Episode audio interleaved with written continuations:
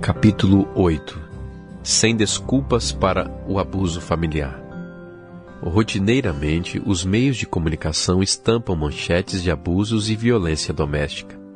Enquanto alguns casos provocam comoção nacional, outros que acontecem muito mais perto de nós passam aparentemente despercebidos. De fato, as famílias estão dilaceradas pela violência desmedida dentro de casa uma vez que muitas pessoas escolhem a agressividade como a principal forma de comunicação. O impacto desse modelo abusivo é destrutivo para pessoas de todas as idades, bem como para suas famílias. Embora muitas vezes não seja possível controlar a violência a nosso redor, a boa notícia é que, pelo poder de Deus, há um suprimento ilimitado de autocontrole disponível para aqueles que pedem isso e aceitam a graça. A palavra de Deus está cheia de conselhos para construirmos relacionamentos sadios e fortes, sobretudo no lar. Neste capítulo, abordamos brevemente a natureza destrutiva da violência e do abuso dentro da família. Também relembramos a intenção original de Deus e seu plano perfeito para nossos relacionamentos familiares. Muitos grupos do mundo inteiro estão comprometidos em conter e prevenir a agressividade dando habilidades e conhecimentos necessários para que indivíduos e famílias tenham relacionamentos saudáveis. A enorme incidência de abuso nos lares evidencia que estamos muito longe do ideal divino para as relações humanas. Muitos dos que professam ser cristãos não têm nenhuma das características de Cristo. Infelizmente, em muitas situações, os abusadores distorcem até mesmo a Bíblia a fim de justificar seu comportamento doentio. Além disso, outras pessoas bem intencionadas que têm a pretensão de ajudar acabam usando incorretamente as Escrituras para convencer a vítima a perdoar, tendo como consequência a perpetuação da violência doméstica. O uso deturpado da Bíblia é desastroso e fatal para as vítimas. Comunidades responsáveis não podem permanecer em silêncio nem oferecer falsas soluções espirituais. O silêncio perpetua o ciclo da violência e não leva à mudança. Todas as comunidades, principalmente aquelas que se pautam por princípios cristãos, precisam fazer esforços para ajudar as famílias a conter, impedir e reprimir o abuso, criando um ambiente saudável para aqueles que são mais frágeis e vulneráveis. Estamos vivendo na era da crueldade. Nossos sentidos são bombardeados pela agressividade nos noticiários na música, na televisão e em outros meios de comunicação. Muitas pessoas são alvo de violência.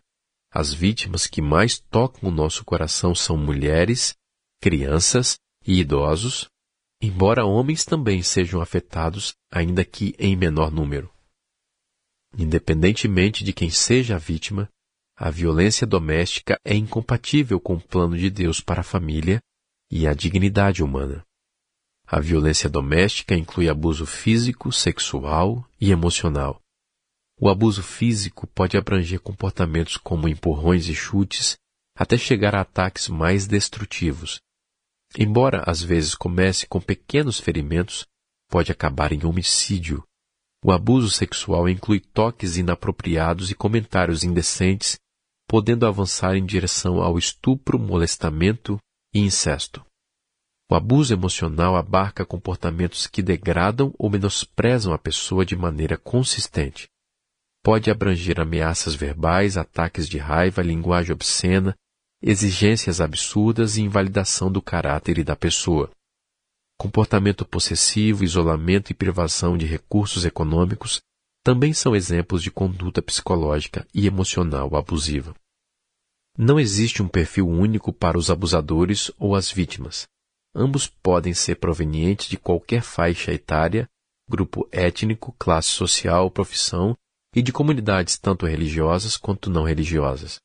No caso de idosos e crianças, também pode incluir a negligência grave. As vítimas. A cada 7,2 segundos, uma mulher é vítima de violência física no Brasil, segundo dados de 2013.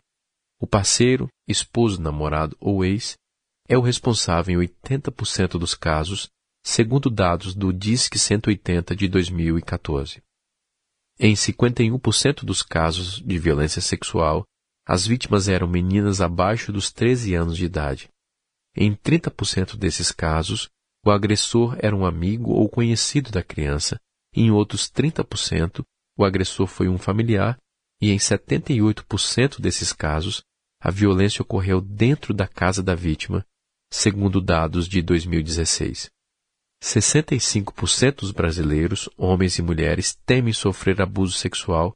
Entre as mulheres, o número chega a 85%, segundo pesquisa Datafolha de 2016. 70% dos brasileiros acreditam que impunidade perpetua a violência sexual. As consequências. Os sobreviventes da violência doméstica enfrentam altos índices de depressão, distúrbios do sono e outros problemas emocionais. Se não receberem ajuda, as meninas que testemunharam violência doméstica dentro de casa são mais vulneráveis a sofrer abuso quando adolescentes e adultas. Se não receberem ajuda, os meninos que testemunharam violência doméstica dentro de casa têm probabilidade muito maior de se tornarem abusadores da parceira e ou dos filhos quando adultos perpetuando o ciclo de violência na geração seguinte. Muitos casos de violência doméstica nunca são denunciados. Nos casos de violência doméstica sempre há abuso de poder. O abusador usa a coerção ou a força para controlar a outra pessoa por diversos motivos. O abusador pensa que tem esse direito, que faz parte de seu papel, sente-se autorizado a usar a força, aprendeu esse comportamento no passado acredita que seu comportamento funciona. Na maioria dos casos denunciados, o abusador é do sexo masculino. No entanto, também existem mulheres abusadoras. Pessoas com um perfil abusivo acham que têm o direito de controlar todos os membros da família. A disposição em usar a violência para obter esse domínio provém de coisas que eles aprenderam. Por meio de várias fontes, o abusador assimilou que é apropriado à pessoa maior e mais forte bater nos outros para seu bem ou porque os ama. O comportamento abusivo é aprendido por intermédio de diversas fontes, que incluem pais e amigos, cultura, má interpretação de ensinos bíblicos e também por meio da mídia, que muitas vezes retrata o controle e o abuso como parte normal dos relacionamentos, especialmente em novelas, séries e filmes. Em alguns casos, as vítimas chegam a pensar que são a causa do abuso mas isso não é verdade. A conduta da vítima não provoca a violência do abusador. Afinal, quem está no controle da violência é ele, não a vítima. A boa notícia e a esperança para as famílias atuais estão asseguradas pelo fato de que Deus não nos deixou sozinhos. A Bíblia apresenta o quadro verdadeiro de como as relações humanas devem ser. As pessoas foram formadas por um Criador amoroso e relacional, que nos criou para que desenvolvamos um relacionamento primeiramente com Ele e depois com os outros. Uma vez que fomos criados à imagem dele, todas as nossas relações devem refletir o Senhor e seu amor. Portanto, devemos buscar a orientação divina a fim de exercer autocontrole nos relacionamentos. Deus providenciou um caminho para que tenhamos vínculos saudáveis. Somos chamados a edificar uns aos outros. Edificar é construir, ajudar a crescer e amadurecer. Quando agimos assim no contexto familiar, acrescentamos ao relacionamento um alto nível de confiança. Por outro lado, quando abusamos do poder por meio do domínio e da coerção, acabamos com a confiança e ela é a chave para o processo de edificação. Os pais que edificam os filhos e os preparam para a interdependência responsável oferecem a eles as habilidades necessárias para levar uma vida adulta, amadurecida, de modo a estabelecer e conservar relações saudáveis. Quando os pais aplicam formas prejudiciais de controle sobre os filhos, estes se distanciam da família e aprendem maneiras negativas de usar o poder e se relacionar com os outros. Edificação é amor em ação, característica piedosa que devemos imitar. Se formos capazes de edificar nossas famílias, isso revolucionará a visão de autoridade dentro de nosso lar. Coerção e manipulação são o oposto da edificação. Consistem em uma distorção do que é o verdadeiro poder.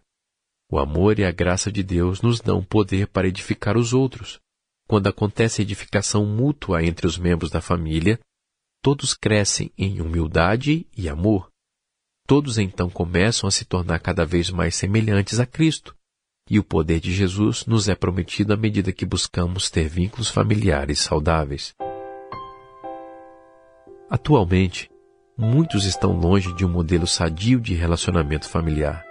Nos lares em que o abuso já se infiltrou, incentivamos seus integrantes, a partir de agora, a lutar para tornar sua casa e seus relacionamentos livres desse mal. Imploramos para que reconheça o abuso, a fim de buscar ajuda e aconselhamento profissional o mais rapidamente possível e assim dar início ao processo de cura. Esse passo trará mais esperança para sua família.